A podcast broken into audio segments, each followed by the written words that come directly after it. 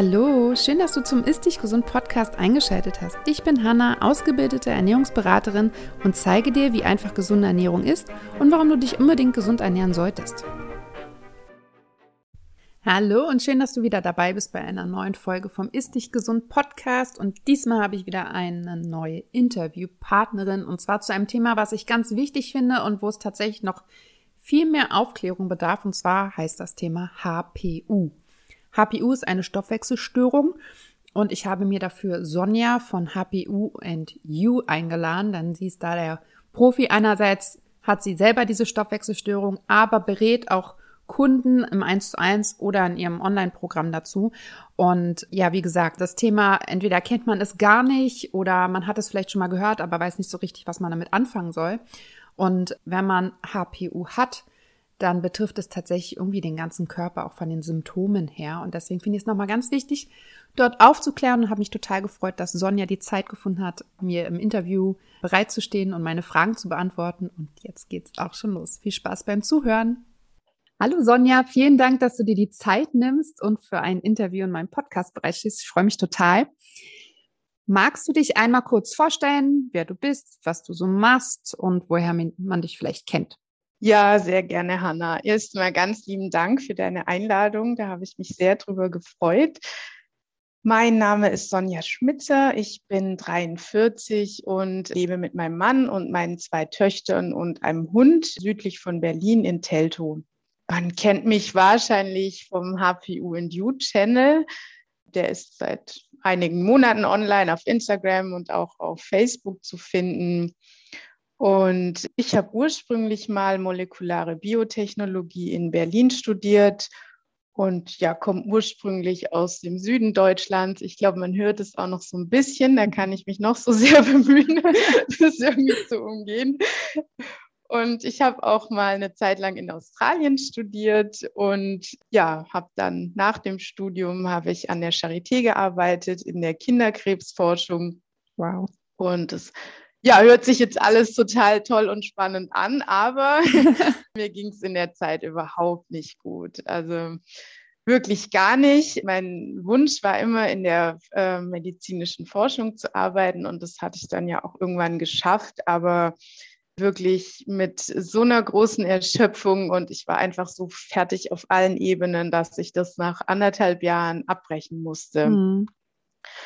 Und ich war dann frisch verheiratet und ja, wir wollten sowieso Kinder bekommen und ich habe dann die Zeit genutzt, ja, einfach in die Familienplanung einzusteigen, habe dann meine erste Tochter bekommen und ja, dann einfach gemerkt, das passt alles nicht mehr so zusammen. Ich schaffe das von der Konstitution her nicht, so einen Forschungsjob zu machen, weil der doch sehr fordernd war. Also man musste da ständig auch in der Gegend rumfliegen, auf allen möglichen Kongressen, da Ergebnisse präsentieren. Und das war schon recht anstrengend. Der Druck war recht hoch. Und ich habe dann während der Elternzeit überlegt, was ich denn noch mit meinem Leben anfangen könnte, nachdem dieser Wunsch jetzt quasi nicht zu realisieren war und habe dann Fachjournalismus im Fernstudium studiert und bin dann danach freiberufliche Fachjournalistin für diesen Bereich eben geworden, also für mhm. Biowissenschaften und Medizin.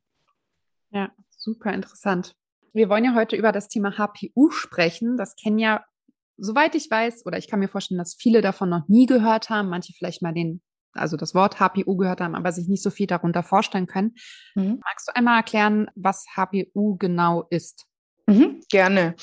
Also die HPU, das ist eine Abkürzung für die Hämopyrolactamurie. Das ist eigentlich so ein kompliziertes Wort. Das darf man getrost gleich wieder vergessen und einfach bei der HPU bleiben.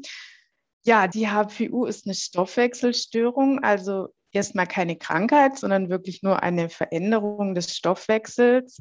Und Leute mit HPU, die können das Hemmmolekül nicht richtig aufbauen. Ja, Hem, das haben viele so in dumpfer Erinnerung, das hat man schon mal gehört, meistens eben im Zusammenhang mit dem Hämoglobin. Mhm. Das Hämoglobin, das transportiert ja den Sauerstoff durch unser Blut und ja, bringt den Sauerstoff zu den Organen. Und mhm. Hem kommt aber noch in ganz vielen anderen Stellen im Körper vor. Ja, zum Beispiel auch im Myoglobin in den Muskeln. Also Myoglobin versorgt die Muskeln mit Sauerstoff. Hem kommt auch in den Enzymen, in den Mitochondrien vor. Ja, die Mitochondrien sind ja unsere Energiekraftwerke im Körper. Mhm. Unsere Entgiftungsenzyme brauchen Hem. Und ja, auch für die Herstellung von Nervenbotenstoffen, wie zum Beispiel den ganz bekannten Serotonin und Melatonin, braucht der Körper Hem. Auch für die Produktion von Schilddrüsenhormonen, von Steroidhormonen, von Vitamin D, von Gallensäure. Also die Liste ist lang, wo wir Hem brauchen. Wir brauchen das. genau. Ich habe das so ja detailliert aufgezählt, weil das nachher nochmal wichtig wird, denn die HPU kann mhm. eben ganz viele Symptome nach sich ziehen.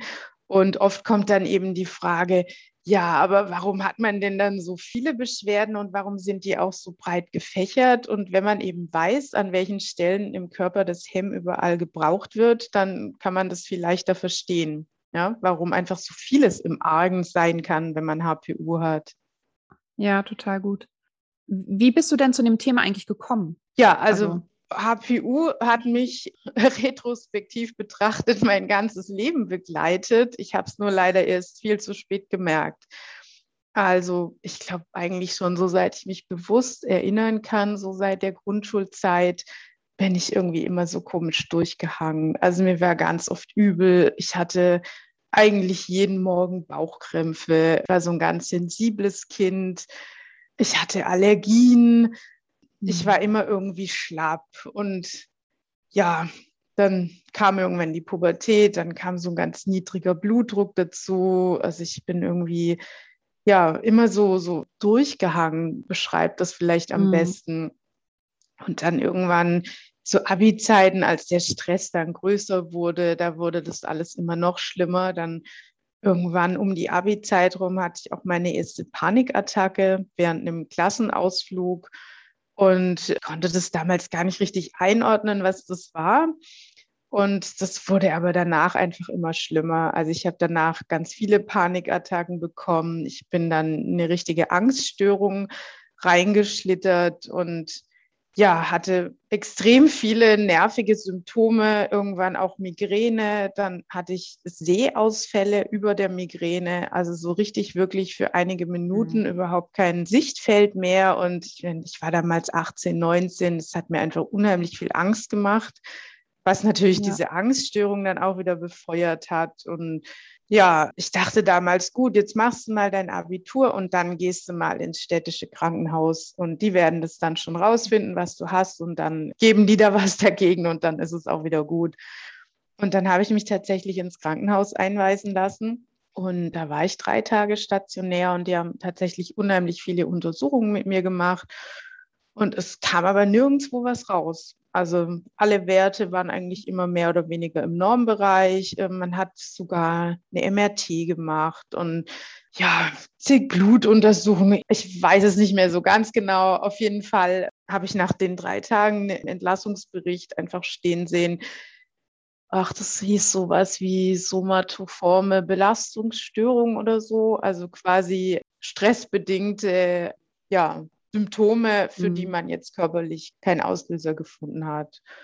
Und ja, da war ich wirklich extrem niedergeschlagen, weil ich war damals in dem Zustand, wo ich einfach zu gar nichts in der Lage war. Also ich hatte frisch mein Abitur. Das ist ja eigentlich eine Zeit, wo man so in die Welt raus will wo man irgendwie seine Zukunft gestalten möchte. Und ich habe gemerkt, ich schaffe das gar nicht. Ich kann gar nicht in eine andere Stadt ziehen und da mir irgendwie ein eigenes Leben aufbauen. Mir ist ja ständig schlecht. Ich falle immer wieder in Ohnmacht, weil mein Blutdruck so niedrig ist. Ich vertrage gar nichts mehr vom Essen her. Ich war auch klapperdürr immer. Und ja, diese Angstzustände und Panikattacken, die haben mir halt oft den Rest gegeben. Also ich war überhaupt nicht in der Lage, auszuziehen und mein Studium anzufangen. Also ich wollte eigentlich nach dem Abi, wollte ich eigentlich Lebensmitteltechnologie studieren und hatte da auch einen Studienplatz in München dafür bekommen. Und mhm. ja, dann bin ich mit meinen Eltern dahin gefahren und wir haben uns so WG-Zimmer und Wohnungen angeschaut. Und, und bei diesen Besichtigungsterminen bin ich quasi so halb zusammengebrochen und habe gemerkt, ich schaffe das alles gar nicht. Ja, dann bin ich erstmal wieder zurück in meine Heimatstadt nach Heilbronn und habe dann da erstmal ein Praktikum gemacht, ähm, das auch gut zu dem Studium gepasst hätte. Also in Heilbronn war Campina, ich weiß nicht, ist vielleicht bekannt, die, die machen Landliebe, Joghurt, Landliebe Produkte und da im Labor durfte ich dann ein Praktikum machen und aus dem Praktikum wurde dann eine dreijährige Ausbildung als Laborantin. Das ging damals, ja, weil ich eben einfach diesen Schritt nicht gehen musste, alleine in eine andere Stadt zu ziehen. War aber auf Dauer überhaupt nicht befriedigend für mich, weil ich ja eigentlich andere Pläne hatte und ja, ich kürze das jetzt ein bisschen ab. Also das zog sich einfach über, über ganz viele Jahre, dass es mir schlecht ging zu diesen, ja, zu diesen ganzen Beschwerden, die ich jetzt schon aufgezählt habe, mit Migräne und Unverträglichkeiten, Schlappheit, Erschöpftheit. Angstzustände kam dann irgendwann noch so eine dauerzugeschwollene Nase ich war dann ja quasi Nasenspray-Junkie irgendwann, habe überhaupt keine Luft mehr bekommen ohne mhm. Nasenspray und war dann beim Allergologen und dann sollte meine Nase großräumig operiert werden, weil es hieß, die Nasenscheidewand sei daran schuld, was ich mir aber nie so recht vorstellen konnte, denn die habe ich ja schon seit Geburt eigentlich so. Die verändert sich ja jetzt nicht in 30 Jahren. Und ja, dann hatte ich da auch einen OP-Termin und bin dann da aber zum Glück rückblickend vorher krank geworden und musste diesen Termin absagen. Und ja, irgendwann im Jahr 2017 war es, sind wir umgezogen und zwar vom südlichen Berlin nach Teltow. Und da ging es mir mal mhm. wieder richtig schlecht und ich habe gar nichts mehr vertragen und hatte ständig eben Bauchkrämpfe und ja, Übelkeit. Und ich habe damals freiberuflich für ein Labor gearbeitet, die so Darmtests herstellen. Und dann habe ich zur Kollegin gesagt, du, ich glaube, ich muss mal wieder so einen Darmtest machen. Ich muss irgendwas machen. Irgendwie geht es mir überhaupt nicht gut. Und die hat dann in ihrer Liste geguckt und meinte, ach, du bist ja nach Telto gezogen. Da haben wir tatsächlich einen Arzt, der unsere Tests anbietet. Geh doch da mal hin. Und ja, dann bin ich zu diesem Arzt gegangen. Es war ein Allgemeinmediziner und habe dem so ein bisschen erzählt, warum ich eben da bin, dass es mir einfach rundum nicht gut geht. Der Darm war auch ein Thema, aber diese anderen Symptome eben auch. Und er meinte dann, klar, wir machen einen Darmtest, das gehört unbedingt dazu, aber ähm, ich möchte bei Ihnen auch einen HPU-Test machen. Und das war tatsächlich meine mhm. erste, mein erster Kontakt mit der HPU. Da dachte ich, was, ein HPU-Test, was ist das denn? Und ich hatte mich wirklich intensiv mit meinen Symptomen und allem, was ich so habe, beschäftigt. Ich war ja Fachjournalistin, ich konnte ja Studien lesen und ich war immer vorne mhm. dran an der Quelle, aber auf die HPU bin ich einfach nie gestoßen. Und ich war dann natürlich auch skeptisch und dachte, es kann ja gar nicht sein, dass ich davon noch nie was gehört habe. Und ja, der Arzt hat mir es mehr oder weniger aufgenötigt, meinte, nee, nee, jetzt machen Sie das mal. Dann habe ich diesen Urintest gemacht und ja, der war dann auch richtig stark positiv. Und äh, er hat sich schon so ein bisschen mhm. bestätigt gefühlt. Meine, ja, das, ich, das hätte ich Ihnen sagen können. Eigentlich hätten Sie es gar nicht testen lassen müssen. Aber es ist immer besser, wenn es die Patienten da mal so schwarz auf weiß sehen. Und ja, dann stand ich da mit dieser Diagnose HPU-Test positiv und bin nach Hause gegangen und habe gegoogelt, wie man es so macht, ja. Und das erste. Man halt so macht, ja. Ja, ja, was man so macht. Ich, ja, was, was hat der mir denn da jetzt angedreht? Und ja, dann bin ich erstmal auf die Seite vom Robert-Koch-Institut gekommen und da steht, ja, HPU, das sei studienbasiert und ja, das geht schon quasi Richtung Scharlatanerie. Man, man würde da mhm. den Leuten das Geld aus der Tasche ziehen. Und dann, dann war ich noch skeptischer und dachte, sag mal, was hat der mir denn da angedreht? Was ist denn das für ein, das ist ja ein Quatsch, da gibt's ja gar keine richtigen Studien dazu. Und also ich wollte das, eigentlich wollte ich das schon weglegen und dachte, nee, also ich mache jetzt nur Sachen, die auch ja so richtig evidenzbasiert sind, so wie ich das ja auch in meinem Studium gelernt hatte. Ja. Und Ich war aber einfach verzweifelt. Ja, ich muss sagen, ich hatte nicht viel andere Optionen mehr. Ich war ja schon beim Gastroenterologen. Ich war schon gespiegelt von oben und unten und ich hatte alle möglichen Tests gemacht und ja, bin halt nicht weitergekommen und dann dachte ich, na gut, er hat gesagt, er hat schon vielen Leuten damit helfen können. Dann lasse ich mich jetzt halt einfach mal drauf rein. Und ja, das war dann quasi mein meine Metamorphose meiner wirklich jahrzehntelangen äh, super miesen Gesundheit. Mhm. Ich, also ich kann für mich sagen, die HPU war mein Schlüssel, dass es mir wieder gut ging. Und der hatte einfach so einen großen Hebel, dass ich nachhaltig begeistert davon war und immer noch mhm. bin. Und ja, glaube, dass es einfach ein Thema ist, was man mal in die Welt tragen sollte, weil im Internet immer noch sehr viel Negatives über die HPU zu lesen ist oder ja, einfach nicht vielleicht unbedingt negativ, aber sehr kritisch. Also es wird ja. so ein bisschen in die Schmuddelecke geschoben, ja, eben auch von namhaften. Ja, das ist ja mit vielen Dingen. So, ja, genau. Ja. Ja, interessante Geschichte, aber auch so wieder sehr plakativ für ganz viele Geschichten von meinen Kunden, zwar jetzt nicht mit HPU, aber so mit Darmthemen und so. Das ist ja. irgendwie typisch, dass, dass es einfach super schwierig ist, die Ursache für manche Dinge zu finden. Man einfach das immer wieder zeigt, dass man einfach dranbleiben muss und dann irgendwann kommt jemand drauf. genau, genau. Also wie gesagt, das Darmthema war bei mir ja auch eines der Hauptthemen und mhm. ich denke, du kennst es sicher von deinen Kunden auch. Man geht dann irgendwann zum Gastroenterologen und der sagt, na ja, da müssen wir mal oben reingucken, da müssen wir mal unten reingucken und dann, dann kriegt, ja, kriegt man Schläuche überall rein. Und ich glaube mittlerweile wirklich, dass wenn da mal was rauskommt, dann, dann hat man eben irgendwie Morbus Crohn ja. oder irgendwie so eine ganz krasse genau. Darmentzündung. Aber alles andere ist dann. Nee, da wird nicht so viel gesehen. Ja. Ich sage auch immer, ne, meinen Kunden, die das machen, sage ich ja, mach das, äh, weil dann können wir sicherstellen, dass es kein Morbus Crohn ist oder kein irgendwas anderes, mhm. ja. Und ich bin dann, sage dann immer so, ja, einerseits blöd, dass jetzt nichts rausgekommen ist, weil wir haben die Ursache immer noch nicht.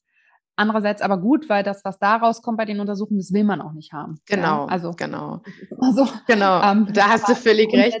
Aber wenn man jetzt nicht zu jemandem wie dir kommt, dann wird man dort ja entlassen. Also ich wurde zum Beispiel einfach entlassen mit der Diagnose Reizdarm. Und ja, das ist ganz typisch. Wenn nichts gefunden wird, dann ist es Reizdarm. Wobei man aber auch, wo ich mich immer frage, also Reizdarm wird ja eigentlich erst dann diagnostiziert, wenn wirklich alle Tests gemacht wurden und nichts gefunden wird. Und es werden halt nie alle Tests ja, gemacht. Genau. Weißt, es wird halt Magen- und Darmspiegelung gemacht. Dann wird vielleicht nochmal auf, keine Ahnung, Zöliakie vielleicht noch, wenn es hochkommt, mm. getestet. Und das war's. Mhm. So, und dann, wenn nichts gefunden wird, ja, das ist alles psychisch und es reizt Darm. Und ich denke mir so, nee, das reicht nicht. Ja, genau, genau. Also bei mir war es auch psychisch, ja eigentlich von Anfang an. Schon als ich aus der Klinik kam mit 18, 19 war es psychisch. Und ich habe tatsächlich dann auch mal Psychotherapien gemacht, weil man macht man ja, ja. Wenn's, wenn dir irgendwie ja. fünf Leute sagen, das ist psychisch bedingt, dann, dann denkst du gut. Also wenn die das alle sagen und man findet tatsächlich nicht, dann muss es ja irgendwie psychisch bedingt sein. Ja, genau. Ja. Okay, und dann gibt es ja noch die KPU. Was ist denn der Unterschied zwischen HPU und KPU?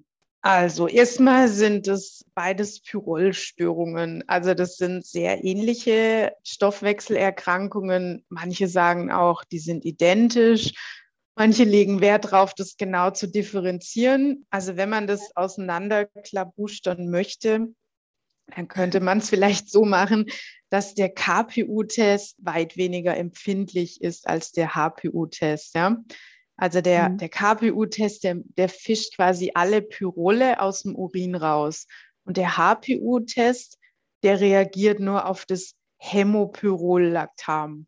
Das bedeutet quasi, solche Pyrole scheidet man auch mal aus, wenn man gerade eine Toxinbelastung hatte. Also wenn man jetzt mal am Wochenende den Zaun frisch gestrichen hat und die Farbe da immer schön eingeatmet hat und direkt danach einen KPU-Test machen würde, dann äh, wäre der ziemlich sicher positiv.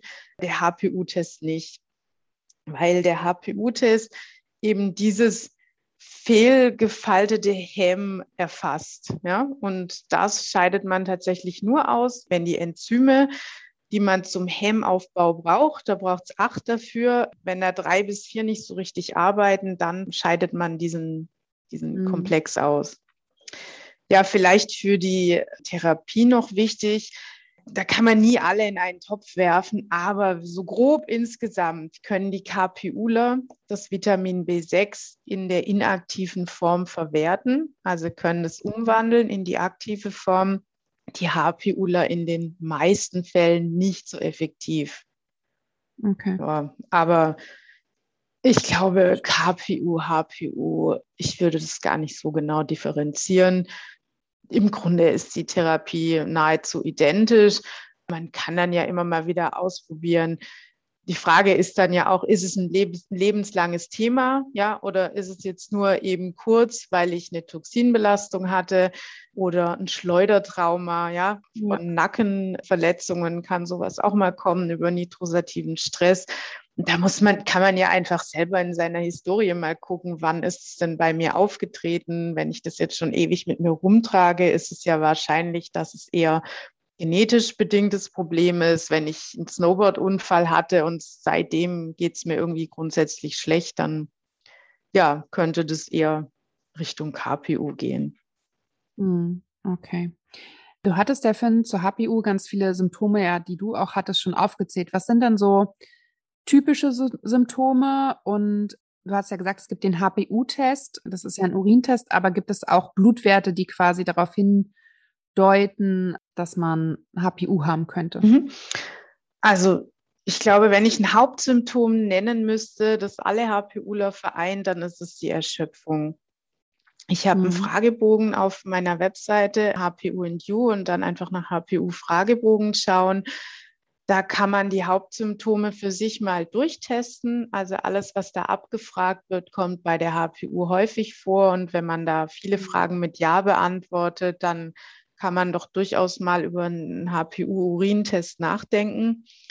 Mhm. Also ich hatte ja schon gesagt, Verdauungsbeschwerden auch ganz häufig Reizdarm, Probleme mit der Haut, das kann Neurodermitis, aber auch Akne sein, Zyklusbeschwerden sind häufig, PCOS, Unfruchtbarkeit, Allergien, auch Schilddrüsenstörungen. Die meisten HPUler haben eine Unterfunktion, manche haben sogar eine Hashimoto, also eine Autoimmunerkrankung. Mhm. Ängste, Depressionen, auch Muskel- und Gelenkschmerzen und auch Migräne kommen häufig vor.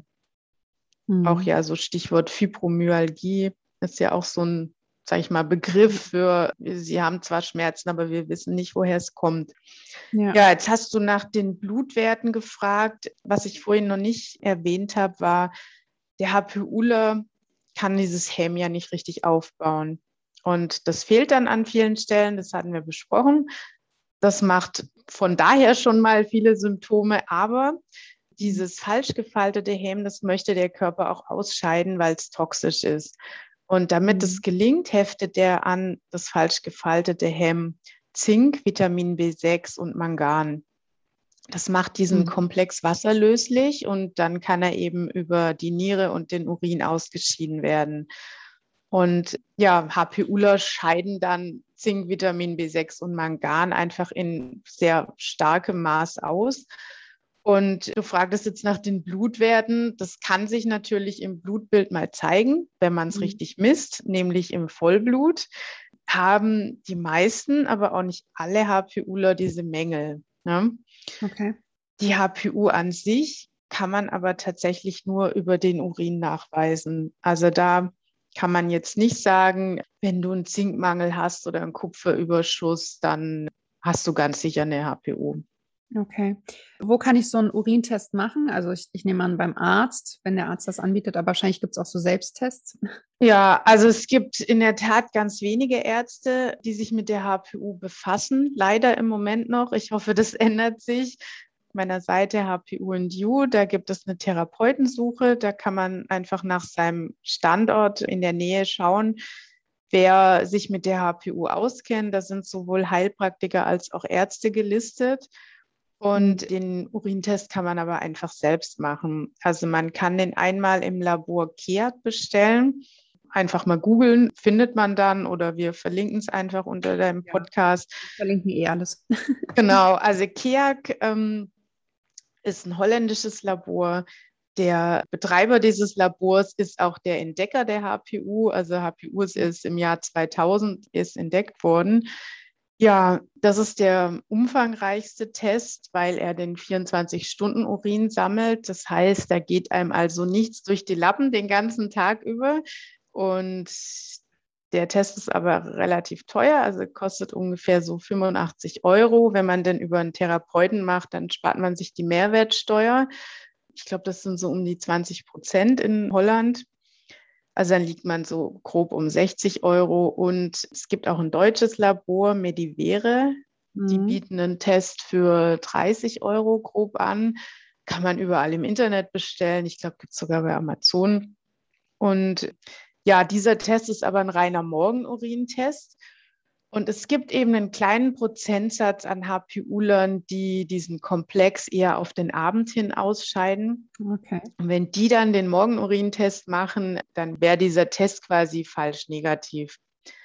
Ja. Wenn die Abendausscheider sind. Und äh, da muss man sich jetzt halt überlegen, bin ich bereit, dieses Risiko einzugehen? Ich glaube, es sind so um die fünf Prozent der Betroffenen, die diesen Komplex nur abends ausscheiden. Also ich denke, wenn man mal so eine Idee kriegen will, finde ich diesen günstigeren Test für 30 Euro auch durchaus ausreichend. Hm. Ist auch unkomplizierter in der Handhabung. Ja, so einen ganzen Tag Urin zu sammeln, fesselt einen doch schon ganz schön ans Haus. Man kann ja nicht mit so einem Kanister draußen rumlaufen. ja. Ja, genau. Also das sind die beiden Unterschiede. Da muss man sich einfach mhm. mal überlegen. In den allermeisten Fällen reicht der Medivere-Test für 30 Euro aber aus. Ja. Du hast ja auch gerade schon gesagt, also ich finde es total gut, dass du so eine Suche bei dir auf der Seite hast. Also wie gesagt, wir verlinken eh alles in den Show Notes, aber dass du so eine Therapeuten- und Ärztesuche hast, das plane ich bei mir auch noch. Mich auch eine häufig gestellte Frage. Mm.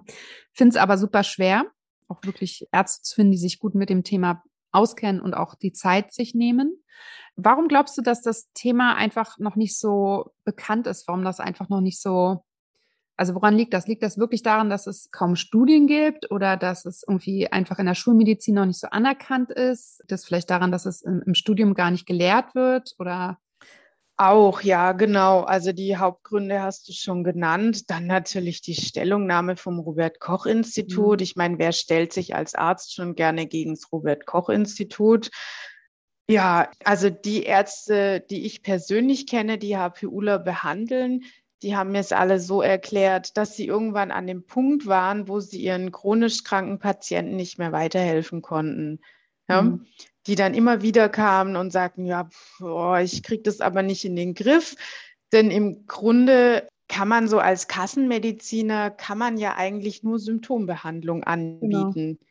Und man greift nie wirklich an der Wurzel. Und der typische HPUler, der hat einen ganzen Strauß von Symptomen. Mhm. Und der muss dann auch von Facharzt zu Facharzt laufen. Und der ja, der Neurologe verschreibt dann Schmerzmittel gegen die Migräne und dann kriegst du die, die Pille gegen die Zyklusbeschwerden oder PCOS und der Gastroenterologe, weiß ich nicht, der verschreibt noch mal ein paar Magen-Darm-Tröpfchen und sagt, Sie haben nichts, gehen Sie zum Psychotherapeuten und ja, da kann ähm, man nicht entgiften und hat das ganze Zeug in einem. Genau, ja, das ist das Problem, denn die HPU ist halt eine ganz schwere Entgiftungsstörung und wenn man dann immer nur diese Symptomklöpper in sich reinhaut, dann wird es ja nur noch schlimmer.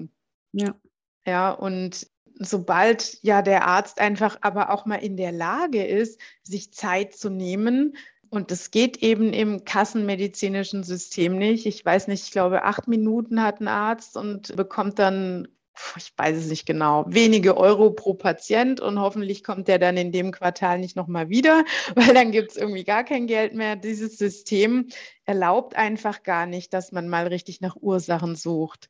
Ja, die Labortests, die man für eine HPU braucht, die bezahlt die Kasse alle nicht. Also das ist, ja. das ist schade und schwierig für den Patienten, denn das ist leider dann oft auch eine relativ kostspielige Sache.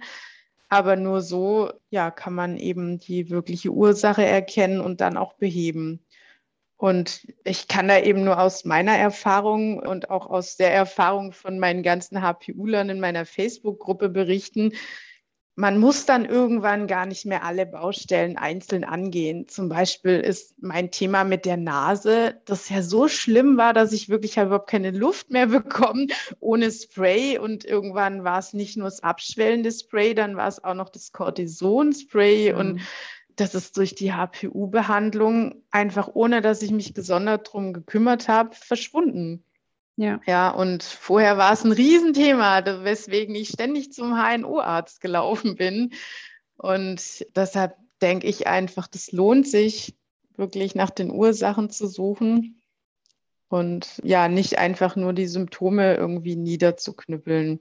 Ja, das macht Sinn. Jetzt haben wir ja gesprochen, was es ist und so weiter. Kann man diese Stoffwechselstörung heilen? Wenn ja, wie? Wenn nein, was kann man machen? Also es gibt ja auf jeden Fall eine Therapie und ein Therapiekonzept dafür. Mhm. Also ne, man findet heraus, okay, ich habe jetzt HPU, was mache ich dann?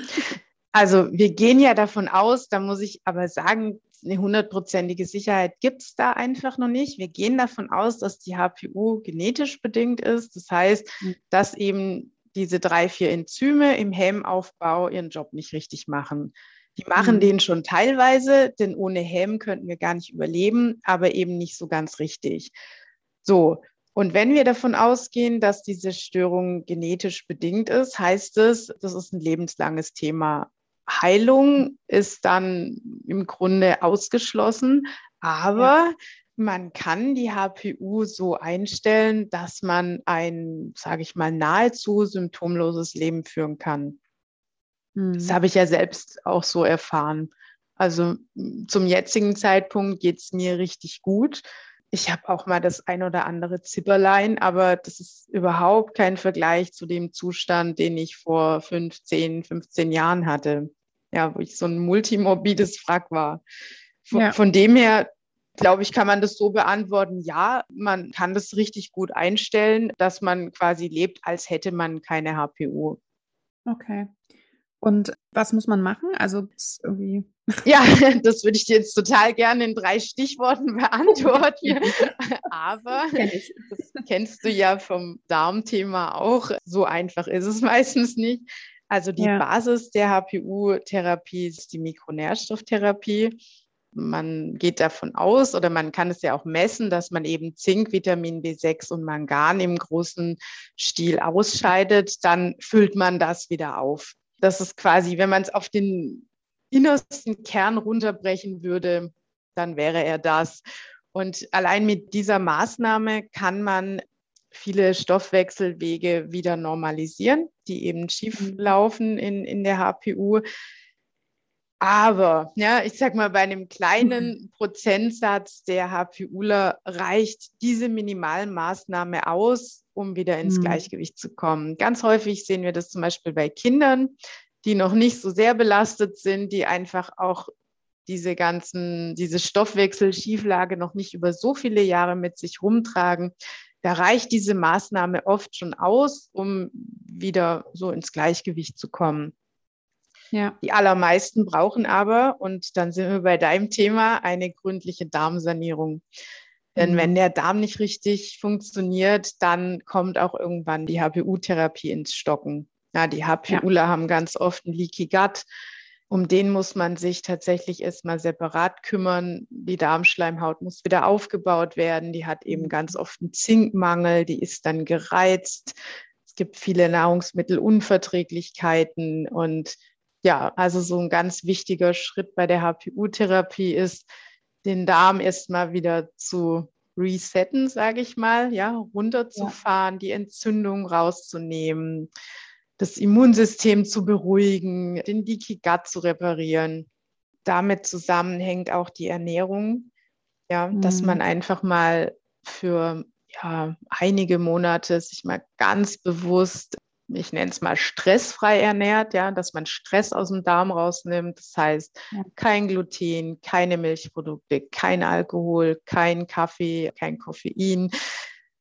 Da freuen sich immer alle. Ja, ich weiß. Koffein zu verzichten. Ja, oh. aber auch gar kein Glas Sekt, auch nicht auf dem Geburtstag. Nein, auch nicht ja. auf dem Geburtstag. Nee, da geht es ja auch einfach nur darum, das System mal zu stabilisieren. Ja, wenn das dann irgendwann wieder stabil ist, dann merkt man auch selber, dann kann man vielleicht auch mal wieder Kaffee trinken, kann auch ein Glas Sekt trinken. Aber ja. in der Eingangsphase ist die Ernährung einfach unheimlich wichtig. Gifte vermeiden ist ein ganz großes Thema. Mhm. Ich habe vorhin gesagt, bei der HPU sind die Entgiftungsenzyme geschwächt, die Mitochondrien sind geschwächt. Das heißt, wir müssen einfach im Alltag ganz besonders darauf achten, was wir zu uns nehmen. Wie ich eben schon gesagt habe, Alkohol absolut tabu. Das ist wirklich ein starkes Gift und das werden wir ganz schlecht wieder los. Das belastet die Leber nochmal zusätzlich geht aber auch weiter. Kosmetik, wie wasche ich meine Wäsche, in welchem Umfeld lebe ich, hilf mir, Hanna, was ja, wo sind noch Gifte? Hauptstadt, drin? Smog, ich meine, ja. diese, diese, Umweltgifte, Wasser, hattest du schon gesagt? Genau, hier Wasser, genau. Wasser ist auch nochmal ganz wichtig. Was trinke ich? Ja, vielleicht das, also auf jeden Fall sollte der HPUler das, das Wasser filtern und ja, Zuckerkonsum ist ganz wichtig wirklich runterfahren. Ja. Ja. ja, sehr komplex merkt man schon. Ja, ne? das, das, ist, ist schon ganz ganzheitlich rein. Und bei den Giften ja. ist auch noch ein großes Thema, was habe ich im Mund? Amalgam, mhm. welche anderen Metalle habe ich im Mund? Da kann bei manchen auch ganz viel los sein. Ja, ja Stress ist ein Riesenthema. Stress mhm. wirkt ja auf die Nebennieren, auf die Verdauung, auf die Schilddrüse. Ähm, Stress ist ein ganz großer Hebel für die HPUler, denn jedes Stressereignis verbraucht auch noch mal ganz viele B-Vitamine und die sind beim HPUler sowieso meistens im Mangel. Was aber auch noch mal ein wichtiger Punkt ist, ist Bewegung. Ja, und vorhin habe ich ja schon gesagt, dass viele HPUler stark erschöpft sind und manche ja meinen dann, wenn ich mich jetzt mal so richtig pushe, da komme ich wieder aus dem Quark und dann geht es mir besser. Und oft reicht die Energie aber einfach nicht aus. Und wenn man sich dann so ein richtig hartes Training reingepfiffen hat, dann fühlt man sich am nächsten Tag als HPUler oft noch viel schlechter. Und ja, ja da müssen die HPUler auch erstmal lernen, dass da weniger erstmal mehr ist. Das müssen nach meiner Meinung eigentlich alle lernen. Ja, aber ja. aber ja, ja, da speziell. Genau. Ja, wobei ich kenne auch, also ich kenne jetzt auch Leute, die können so ein wie heißen die denn, High-Intensity-Training durchführen und sich am nächsten Tag jetzt nicht fühlen, als hätte sie einen Bus überfahren. Das geht den meisten HPUlern geht es so, dass sie dann am nächsten Tag halb bettlägerig sind. Ja, ja, ja. ja also genau. Du bist da ja auch super drin im Thema mit Sport und ja, wie weit man da gehen kann und sollte.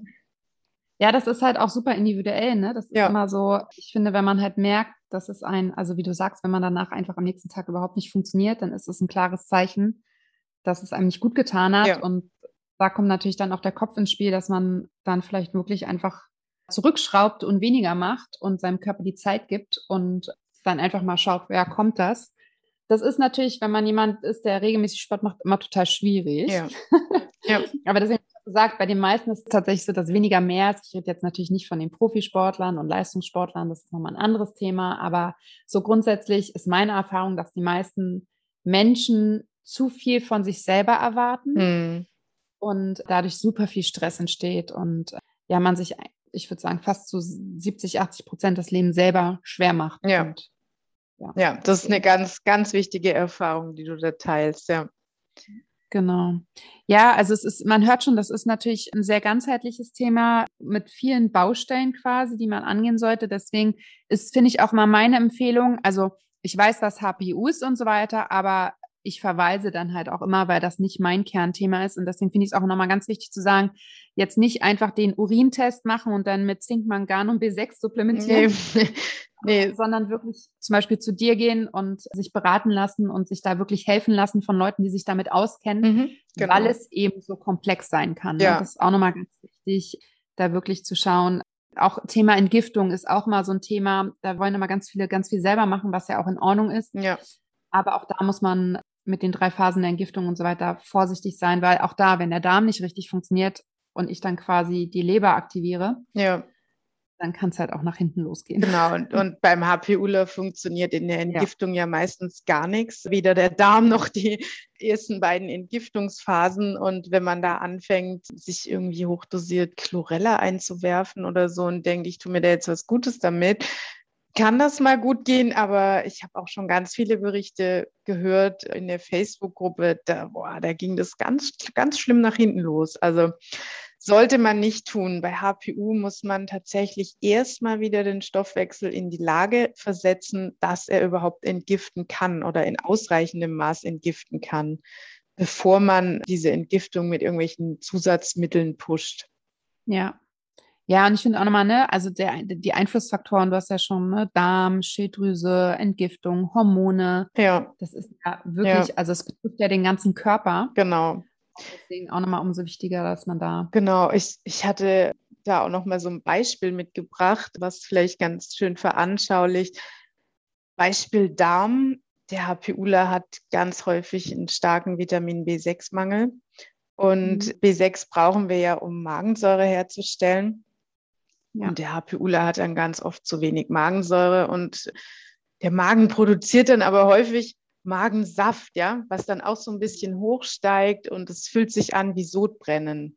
Und mhm. wenn man jetzt nicht weiß, dass man HPU hat, dann geht man vielleicht zum Hausarzt und er sagt, ja, da gebe ich dir mal so einen Protonenpumpeninhibitor, der reguliert ja. die Säure so ein bisschen runter. Und der schnappt dann die letzte Magensäure, die dem HPUler noch geblieben ist, wahrscheinlich auch weg. Und alles, was wir dann essen, das flutscht dann fröhlich durch, direkt in den Dünndarm und mhm. ja, kann einfach ganz blöde Dysbiosen da verursachen, also die Darmflora extrem durcheinander bringen.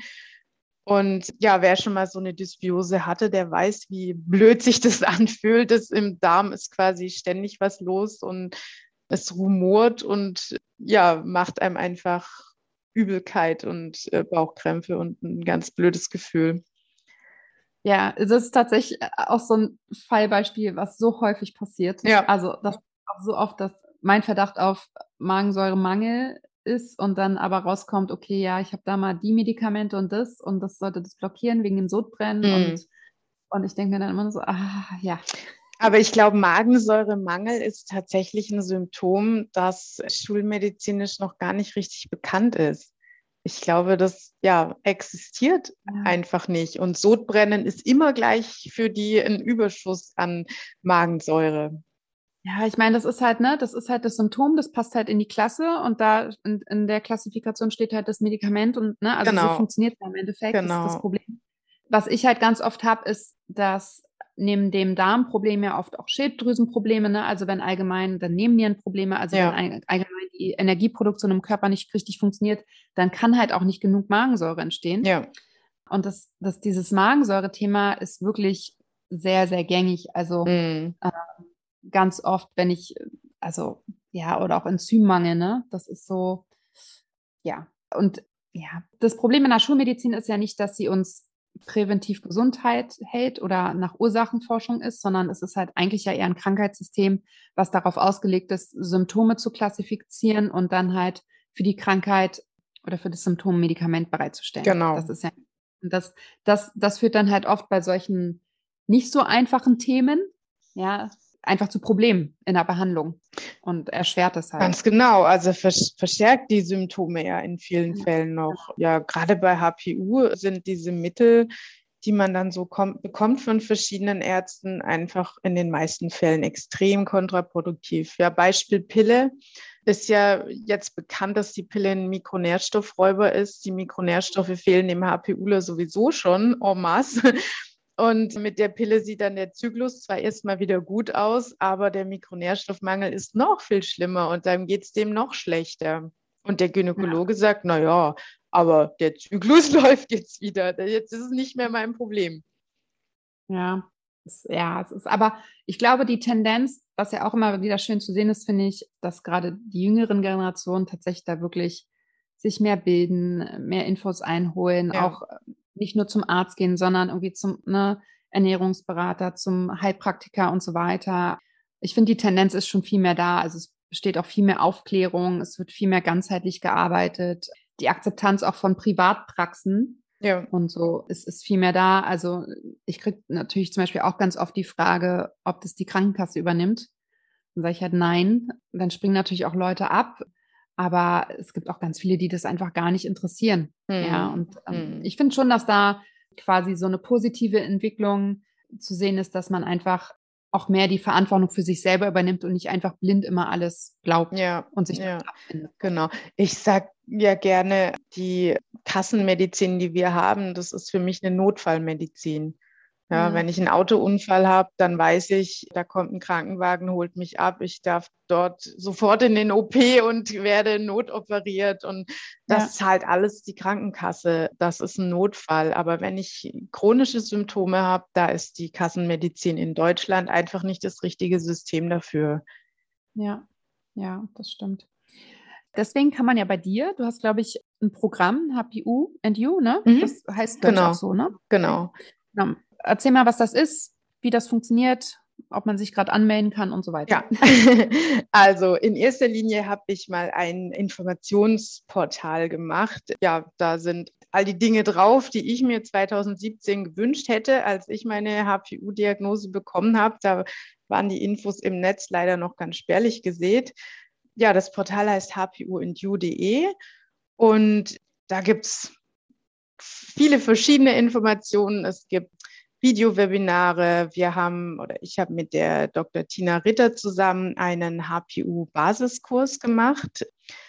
Die Tina hat eine HPU-Spezialpraxis in Mannheim und hat da schon sehr viel Erfahrung gesammelt gehabt. Und ja, wir haben uns getroffen und haben gesagt, es wäre doch vielleicht eine feine Idee, einfach mal so einen Therapiestart zusammenzutragen, wie der einfach ja, sich bewährt hat in Tinas Praxis. Und das ist quasi einen Selbstlernkurs, der HPU-Basiskurs.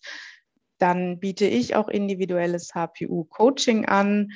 Und ja, jetzt im Oktober erscheint auch mein Buch. Das heißt, Warum bin ich so müde? Erscheint am 12.10. im Riva Verlag und kann bisher jetzt, ja, kann schon vorbestellt werden auf den gängigen Portalen. Verlinken wir natürlich alles. Genau, und dann möchte ich Interessierte auch noch ganz herzlich in die Facebook-Gruppe einladen. Da haben wir, sind wir wirklich eine richtig nette Truppe von lauter HPU-Lern. Die Gruppe heißt auch HPU und You. Einfach in die Facebook-Suche eingeben und da herrscht ein ganz reger Austausch. Da kann man ja einfach mal seine Frage posten oder auch nach Therapeutenempfehlungen fragen. Und das ist eigentlich eine ganz schöne Anlaufstelle für HPUler, die sich halt auch mit anderen austauschen möchten. Ja, was ja schon immer auch wichtig ist. Also ich finde, das ist auch, sehe ich auch in meinem Programm, dieser Austausch, der motiviert ja auch und der zeigt ja auch, also ist vielleicht beim Darmthema auch nochmal so, da redet man ja normalerweise nicht so gerne drüber. Ja, ja. Aber dann der Austausch in so einer Facebook-Gruppe zum Beispiel ist dann total nett, wenn man sich nicht so alleine fühlt, ne? Ja, genau. Und wir haben auch immer wieder so Erfolgspostings, finde ich selber immer ganz faszinierend. Das machen wir so grob einmal im Monat. Da schreiben alle mal auf, was sich im letzten Monat bei ihnen verbessert hat. Und ja, das ist teilweise ganz beachtlich. Und es gibt den anderen dann auch oft wieder so einen Motivationsschub, einfach dran zu bleiben, weil so eine HPU-Therapie ist halt oft nichts, was man anfängt und nach drei Wochen ist man schon wie Phönix aus der Asche ein neuer Mensch, sondern das ja. kann schon einige Monate dauern, bis man da deutliche Verbesserungen spürt. Aber es lohnt sich eben dran zu bleiben. Ja, definitiv. Ja, sehr schön. Also, vielen Dank für deine Zeit. Ich glaube, wir haben jetzt so die wichtigsten Punkte erklärt und geteilt. Und wie gesagt, ich verlinke alles in den Show Notes. Und ich danke dir auf jeden Fall für deine Zeit und die ausführlichen Ausführungen. ich hoffe, sie ähm, waren nicht zu ausführlich. Nein, ich finde es ja, also das gehört ja dazu und ich finde es auch immer super interessant, einfach so diese persönliche Geschichte dahinter zu hören und auch zu erleben, weil genau darin finden sich ja ganz viele wieder. Mhm. Das ist ja immer so, es gibt halt nicht die eine Wunderpille und es gibt halt nicht dieses, natürlich gibt es auch die Geschichten, ja, ich bin da hingegangen und nach zwei Wochen war alles gut, weil ich dann irgendwie das Gluten weggelassen habe. habe ich natürlich auch, aber so ist es ja in den meisten Fällen nicht. Mhm. Und deswegen finde ich es nochmal ganz schön, einfach auch, ich finde, wenn man so ein Programm entwickelt und so eine Website hat, einfach seine eigene Geschichte dazu auch nochmal zu erzählen, weil ich das einfach super inspirierend und spannend finde. Ja, genau, genau. Ja. Dann ja, danke dir auf jeden Fall. Und ich habe auch selber nochmal sehr viel dazugelernt, auf jeden Fall. Und ja. Vielen Dank, Hanna, dass ich, dass ich über mein Herzensthema HPU bei dir sprechen durfte. Ganz lieben Dank dafür. Genau, dann bis bald. Tschüss.